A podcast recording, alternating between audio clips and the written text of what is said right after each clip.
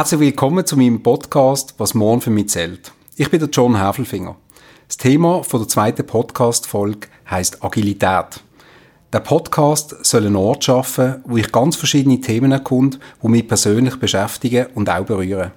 In jeder Folge will ich einen Gast dabei haben, eine Person aus meinem beruflichen oder auch persönlichen Umfeld, wo zusammen mit mir im Gespräch neue Aspekte aufzeigt und auch einen persönlichen Blickwinkel drauf gibt.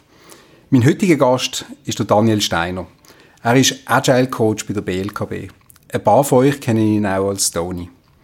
Zusammen werden wir jetzt herausfinden, was Agilität heißt, wie agil ich bin und wieso das Thema wichtig für mich, aber auch für die BLKB ist. Dani, ganz herzlich willkommen. Agilität ist so ein Thema, das völlig omnipräsent ist und es ist auch ein Schlagwort. Was verstehst du darunter, Dani? Ja, John, das ist eigentlich gar nicht so eine einfache Frage. Ich vergleiche gerne ein Unternehmen oft mit einem lebenden Organismus. Das Leben machen Mitarbeitende aus, machen Teams aus. Auf Teamebene lässt sich am einfachsten erklären, wie sich Agilität zeigt und anfühlt. Im agilen Team spürt man Stolz, man sieht Spass an der Arbeit, man spürt ein hohes Commitment zu gemeinsamen Themen und Aufgaben. Die Arbeit basiert auf gemeinsamen Werten, die die Leute teilen. Und sie ist geprägt, die Stimmung ist geprägt wirklich von Unterstützung und von offenem, direktem Feedback. Mhm. Das Management hat natürlich immer eine Rolle. Und das Management ist hier eher in so einem System im, im Hintergrund. Es unterstützt vor allem zum Beispiel mit, mit dem Netzwerk in der Organisation, mhm. das das Management hat. Aber das Team fühlt sich eigentlich, fühlt sich eigentlich generell selber. Also es heisst für mich Agilität, es geht um Werte, Prinzipien, Prozesse, die ich im Unternehmen definiere, mit Menschen zusammen Probleme anpacken und lösen. Okay. Ähm, wenn ich da gerade auf der Teamebene bleiben Hast du selber irgendwie Erlebnis oder kannst du mir erklären, was denn solche Teams überhaupt erfolgreich macht? Ja, in meiner Erfahrung in der Beobachtung von so Teams, ich glaube, es sind vier Punkte, die mir auffallen. Es braucht ein Umfeld, das geprägt ist durch Nähe und Vertrauen. Man kann sich das relativ einfach vorstellen, wenn man sich nicht offen begegnen kann. Also im Prinzip das Helmvisier, die unten ist nicht oben, mhm. dann fühlt man sich nicht wohl. Also das ist kein Umfeld, wo Vertrauen herrscht. Es ist aber so, dass es so ein Umfeld ist nicht einfach da, sondern da muss ein Team daran arbeiten, also muss daran arbeiten. Es braucht aber auch eine gewisse Stabilität und Kontinuität, dass das möglich ist. Mhm. Der zweite Punkt, was ich wichtig finde, ich sage dem Respekt und Professionalität. Die professionelle Einstellung, das ist wie die gemeinsame Sprache, ist das, was die Leute verbindet. Die individuelle Kompetenz, die an den Tag gelegt wird, das ist das, was der Respekt gegenseitig eigentlich bringt. Der dritte und vielleicht der wichtigste Punkt, ich sage dem Handlungsfreiheit. Ich bin doch motiviert, wenn ich Wirkung erzielen kann. Und die Wirkung verstehe ich für den Kunden, für das Unternehmen. Schön ist natürlich auch, wenn die sichtbar wird. Mhm. Dass das möglich ist, da brauche ich aber Handlungskompetenzen oder auch Freiheiten. Wie man dem sagen Der letzte Punkt, gemeinsame Werte, Prinzipien, Ritual. Ich habe das schon angetönt. Oft wird unterschätzt, was Ritual in einem Team für eine Bedeutung haben könnte, was es für eine Identifikation gibt. Gemeinsame Werte oder Regeln, es braucht auch das. Wie tun wir als Team Entscheidungen treffen? Gemeinsam. Ich finde, das sind ganz, ganz wichtige Punkte. Ich möchte aber gleich auch mitgeben, dass Teamebene ist natürlich nicht alles. Dass das möglich wird, braucht das gesamte Unternehmen wirklich eine Form von der Zusammenarbeit, die, die Menschen zusammenbringt. Zum Beispiel durch einfache Prozesse oder durch eine gemeinsame Wertschöpfungskette, die man daran schafft. Weil so kann man wirklich Nutzen für das Unternehmen erzielen. Ich habe eine Gegenfrage dich, John. Mhm. Und zwar, wenn wir die Podcast-Folge der Agilität und mich jetzt interessieren, warum Warum bewegt dich das Thema? Und gibt es gewisse Schlüsselergebnisse, die du mit uns gerne teilen Ja, ich, ich, ich hatte wirklich äh, ein Schlüsselerlebnis gehabt. Äh, und zwar geht es eben genau um die Prozesse, die du vorher beschrieben hast. Wir haben als Bank uns extrem lang am Prozess orientiert und primär am Prozess. Wir haben Arbeit entsprechend geplant entlang von diesen Prozess. Und wenn ich ein einfaches Offering von der Bank, nämlich unser E-Banking anschaue, dann ist das für mich ein Paradebeispiel. wir haben auf der einen Seite ein Produktmanagement, auf der anderen Seite eine IT. Und die haben sich eigentlich das Thema wie teilt, äh, aber eben nur für Teilaspekt von dem.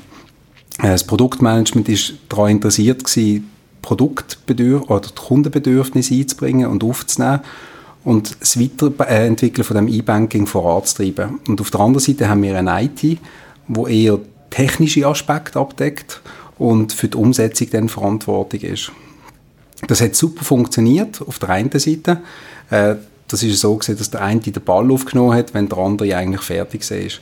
Und der Erfolg für jeden Beteiligten ist eigentlich gesehen, seinen Teilschritt zu erfüllen. Also die Identifikation mit dem Gesamten ist nicht vorhanden gesehen, aber mit dem entsprechenden Teilschritt. Und äh, das Negative daran ist, dass die Arbeiten meistens nicht haben können synchronisiert werden. Und unsere äh, Kapazitäten als Bank, die sind sicher nicht optimal ausgenutzt gesehen. Sprich, die IT hat nicht schüsst in dem Moment Zeit gehabt, wo das Produktmanagement fertig ist mit seiner Arbeit und umgekehrt auch. Und so hat man halt immer wieder Iterationen und auch Ineffizienzen gehabt in dem. Heute machen wir das als Bank nämlich anders. Und das ist das, was ich eigentlich darauf aus möchte. Äh, wir haben das Produktmanagement und IT, die zusammen versuchen, das E-Banking weiterzuentwickeln. Und sie sind auch zusammen für Geschwindigkeit verantwortlich. Und sie sind auch zusammen für das Produkt verantwortlich. Und sie sind auch zusammen stolz mhm. auf das Produkt, das sie machen. Und solche Teams, die nennen wir Feature Teams. Das sind Organisationseinheiten, die für eine Wertschöpfungskette für den Kunden verantwortlich sind und in einem größeren Stil Verantwortung übernehmen. Also so gewinnen wir Effizienz, wir gewinnen auch Kundennutzen, äh, wir gewinnen eigentlich auch die Veränderbarkeit und Geschwindigkeit, Beweglichkeit, Agilität und vor allem gewinnen wir Stolz. Also jeder Mitarbeitende ist stolz auf ein Gesamtprodukt und nicht nur auf einen abstrakten Teilschritt. Und das finde ich ein extrem wichtiges äh, Thema. Und vergleichen kann man es vielleicht am besten mit einem, mit einem ähm, Techniker im Skifahren, wo ein Skifahrer unterstützt und für das Wachsen und für die Auswahl vom Ski verantwortlich ist. Und die Person muss eben auch für einen Sieg mitverantwortlich sein. Die kann nicht nur dafür verantwortlich sein, dass das Wachsen auf dem Ski ist. Ich habe vorher Prinzipien ins Spiel gebracht wie Selbstorganisation, Selbstführung. Mhm. Das tönt ja nach neuen Führungsprinzipien. Ich kann aber auch darunter verstehen, dass das einen Machtverlust könnte bedeuten Wie geht man als CEO mit so etwas um? Ja, also hoffentlich ist es ein Machtverlust, weil ich glaube, die Zeit, wo es Patron gegeben hat, die ist wirklich schon mehr als 100 Jahre vorbei. Eine Zeit, wo wahrscheinlich der Kapitalgeber und der zentrale Wissensträger eine Person war. Heute ist das ein bisschen anders. Ein Mitarbeitender, der Wissen und Kompetenz hat, der muss auch die Verantwortung können übernehmen Und das ist nicht zwingenderweise dann auch beim CEO eigentlich überhaupt nicht mehr so groß, sondern der CEO der hat mehr eine Gesamtübersicht. In deiner Rolle als CEO darf man natürlich auch erwarten, dass das Vorbild agierst. Oder sagen wir so, du bist eine exponierte Person vom Unternehmen. Gib uns doch ein Beispiel, wie agil du bist, im Sinne von, was hast du für Verhaltensweisen angepasst oder vielleicht schaffst du sogar noch an denen? Also ich, ich, bin nicht sicher, ob ich mich selber als agil bezeichne, was ich aber kann sagen, die Organisation ist agiler geworden. Und äh, als CEO gebe ich eine Leitplanke und auch einen Rahmen vor, aber die GL die geht dann in eine unterstützende und befähigende Rolle. Das heißt, zusammen mit der Geschäftsleitung besteht meine Aufgabe vor allem dort drin, Unwegsamkeiten und Hindernisse aus dem Weg zu schaffen. Viel mehr, als wirklich dann nachher immer zu entscheiden. Und ähm, vielleicht ein konkretes Beispiel, wo mir einfällt, ist äh, das ESAF, das ist das Eidgenössische Schwing- und Alpelfest. Das ist ein riesen Projekt, wo die BLKB als Königspartner wird teilgeben. Ähm, dort haben wir als, als Geschäftsleitung wie einen Rahmen vorgegeben, einen finanziellen Dachrahmen und wir haben auch eine Ambition gesetzt, was wir dort mit dem Engagement möchten erreichen. Aber dann muss der Eventbereich, die Kommunikation, äh, das Projektmanagement von der Bank dort übernehmen und das Ganze zum Erfolg bringen. Das bedeutet aber auch, dass im Umkehrschluss die Kompetenz genau in diesem Team ist. Und, und die Kompetenz, also die Entscheidungskompetenz entsprechend auch. Und die GEL, die übernimmt nur noch eine Sparring-Rolle. auch wenn es super verlockend ist, und das ist ja sehr oft in solchen grossen Projekten, äh, irgendwie einen Beitrag in das Projekt hineinzuleisten oder irgendetwas auszusuchen. Aber das machen wir nicht. Wir unterstützen nur noch. Jetzt triffst du natürlich auch viele Kunden oder andere CEO, Peers von dir. Mhm. Jetzt würde mich interessieren, in diesen Gesprächen kommt, kommt das Thema Agilität dort vor und, und wenn das so ist, warum? Ja, also grundsätzlich habe ich das Gefühl, dass, dass bei Agilität eigentlich immer darum geht, dass man eine, eine Balance hat zwischen entscheiden, zu früh entscheiden oder zu spät entscheiden oder einzugreifen. Und ähm, für mich ist es enorm wichtig, dass man Mitarbeiter vertraut. Und das braucht manchmal auch Durchhaltewille und auch Disziplin und vor allem auch Mut, dass man sagt, uff, äh, jetzt wird es brenzlig, muss ich jetzt irgendwie etwas wieder zurücknehmen. Und ich erlebe das sehr oft, äh, dass auf der anderen Seite CEOs oder Peers von mir oder auch Kunden zum Teil äh, dann möchten mit mir reden, weil sie vermuten, dass ich die Entscheidungskompetenz habe. Was sie aber vergessen ist, ich habe vielleicht die Entscheidungskompetenz, aber nicht die Fachkompetenz. Und das ist für mich entscheidend. Die inhaltliche Kompetenz, die muss eigentlich vor allem gegeben sein. Ich habe neulich erlebt, als ich eine Einladung bekommen habe für einen Fachkongress, äh, dass ich dort eine Fachspezialistin geschickt habe und andere Banken haben sich dort durch einen CEO eingebracht. Und ich bin dann nachher gefragt worden, du, äh, ist das Thema für dich nicht wichtig? Aber es ist eben genau das Umgekehrte. Es ist für mich so wichtig, dass ich die beste Person, und das ist in dem Fall nicht ich, äh, dort gesehen bin. Wir machen jetzt noch eine kleine Schätzfrage, John. Auf einer Skala von 1 bis 10. Wie agil ist die BLKB heute? Also was für einen Wert gibst du? Und an was machst du das fest? Ich finde es ich extrem schwierig, da irgendwie eine Zahl zu nennen zwischen 1 und 10. Ähm, was ich dir aber sagen ist, und das hast du am Anfang ja beschrieben, ich finde, unseren Mitarbeitenden macht Spaß und sie sind extrem committed. Sie sind mutig und wollen solche Entscheidungen und Verantwortung übernehmen. Und das erlebe ich schon ziemlich in der Breite innerhalb der Bank. Und das macht mir extrem Mut. Wir sind momentan gerade an einem recht grossen Projekt, ähm, wo wir Verkaufssupport und die Abwicklung von der Bank zusammenbringen.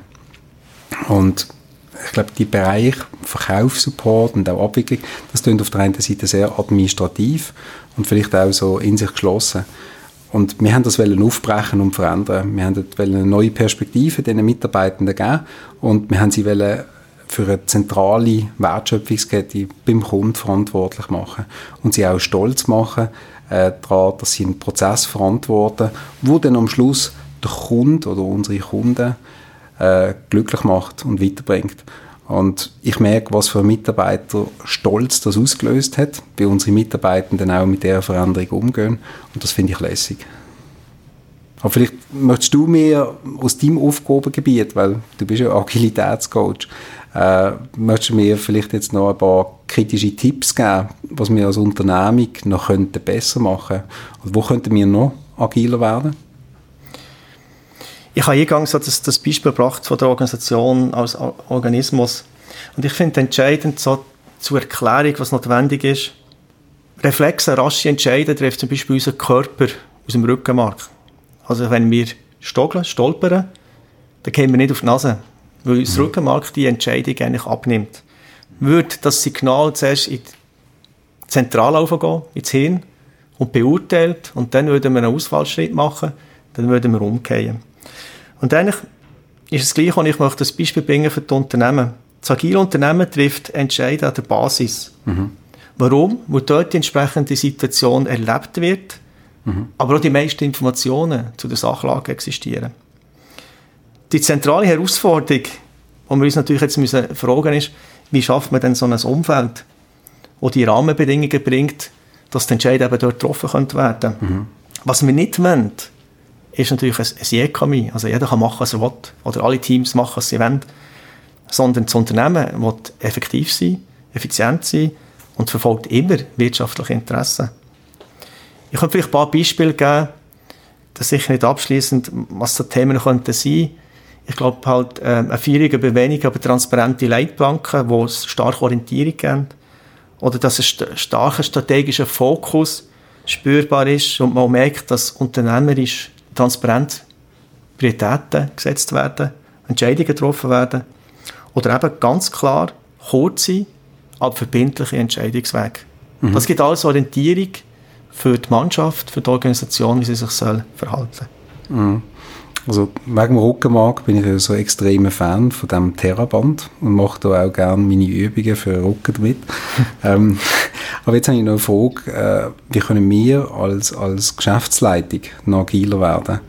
Also da hätte ich jetzt gerne wirklich ein hartes Feedback von dir und wo könnten wir oder wo unterstützen wir als, als Geschäftsleitung heute Agilität noch viel zu wenig? Also hartes Feedback, also zuerst mal, ich spüre sehr viel Willen und Motivation, wirklich von der GL agile Werte zu leben, zu etablieren. Und für mich, was eigentlich eher ein Bankenneuling ist, halt sich auch von der berühmten, berüchtigten Bankenhierarchie Titelwelt wirklich zu lösen. Wenn du mich aber schon fragst, was ich mir wünschen vielleicht zwei Beispiele. Was mir auffällt, ich, ich sage dem Umgang mit Planungsunschärfe. Mhm. Oder wir haben immer noch den Hang, dass wir sehr gerne an langfristigen Planungen und Roadmaps festhalten. Sie geben uns eine falsche Sicherheit eigentlich. Also wir fühlen uns sicher, wenn wir das sehen. Mhm. Und vielleicht haben wir manchmal mehr den Plan managen als das Resultat, das wir erzielen wollen. Und das ist natürlich schon so, dass im heutigen Umfeld das natürlich extrem schwierig ist. Ich finde, eine Roadmap kann gar nicht verbindlich sein, weil es kann sich so viel ändern in dieser Zeit. Die Anforderungen, die Ausgangslage, das Ziel, das wir haben. Der zweite Punkt, der bewegt mich sehr stark und ich sage dann, weniger ist mehr. Ich, wir sind wirklich sehr ambitioniert als BLKB unterwegs. Ich würde so ein Sprichwort brauchen wie, wir säen schneller, als wir ernten können. Mhm. Oder so, der Agilist braucht gerne den Ausdruck, Stop Starting, Start Finishing. Mhm. Also wirklich Fokussierung. Ich möchte aber noch ein anderes Feedback geben in der Rolle als Coach, was ich, was ich beobachte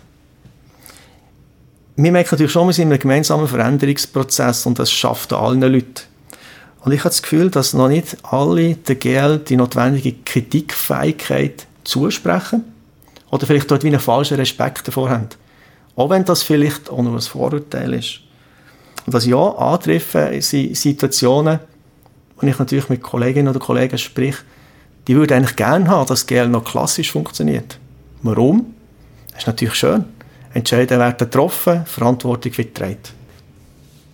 Jetzt zum Abschluss, John. Kannst du uns einen Tipp mitgeben auf einen Weg oder eine Anregung zum Thema Agilität? Mhm. Also für mich, für mich ist wirklich so, ich erlebe das jeden Tag, ich rede gerne mit kompetenten Menschen. Also kompetent, wenn ich in ein Geschäft hineingehe, dann ist nichts schlimmer für mich, als wenn ich falsch beraten werde. Stimmt, oder? Ähm, das heißt, ich muss kompetente Leute am richtigen Ort einsetzen und wenn sie kompetent sind, müssen die Menschen in der Lage sein, ihr Wissen einzusetzen und dann muss ich aber den Menschen auch vertrauen und sie auch unterstützen in dem. Das heißt, eine Führungsperson in einem agilen System äh, wird zum Coach und zum Unterstützer und Terminologie Chef sollte eigentlich fast ein bisschen verschwinden. Und damit das wirklich funktioniert, müssen Fähigkeiten und Kompetenzen vorhanden sein auf der einen Seite, aber auf der anderen Seite müssen eben die Entscheidungskompetenzen adäquat delegiert werden und die Leute auch entsprechend positioniert werden. Das heißt, ich muss dann das beim Kunden, bei den anderen Mitarbeitern, bei anderen Stakeholdern eigentlich am Schluss machen. Und das ist ganz wichtig, dass man die Leute positioniert und stark macht. Ganz herzlichen Dank, John für den Einblick in deine Gedanken zum Thema Agilität und die Einladung für deine Podcast-Folge. Ja, danke dir, Stoni, äh, dass du dir Zeit genommen hast und dich auch hast können vorbereiten Es hat mir wirklich Spaß gemacht. Für mich hat das Gespräch gezeigt, dass wir wirklich sehr konzentriert an dem Thema müssen bleiben dass wir auch Feedback müssen einfordern zu dem Thema und dass Agilität nicht einfach ein Wunsch ist, den man hat, sondern dass das harte Arbeit bedeutet. Ich hoffe, euch Zuhörer hat die Folge von diesem Podcast auch gefallen. Ich danke euch fürs Zuhören und ich freue mich auch, wenn ich das nächste Mal wieder auf euch zählen darf. Das nächste Mal, das heißt Ende November. Das Thema dort wird dann sein Innovationsdrang und die Lust, sich neu zu erfinden. Und mein Gast ist nicht weniger als ein Superstar von der Fintech-Szene, nämlich der Stefan Mühlemann. Er ist Gründer und VR-Präsident von Loanbooks. Und Loanbooks ist ein digitaler Marktplatz für Kredit. Ich will mich mit dem Stefan darüber unterhalten, wie man den notwendigen Mut kann aufbringen kann, sich neu zu erfinden und auch Neues zu erschaffen und wie man dort auch unglaubliche Freude kann schaffen innerhalb von einem Team. Wenn ihr mehr darüber wissen wollt, dann loset bitte rein. Ich danke euch ganz herzlich und wünsche euch, dass ihr gesund bleibt. Bis dann.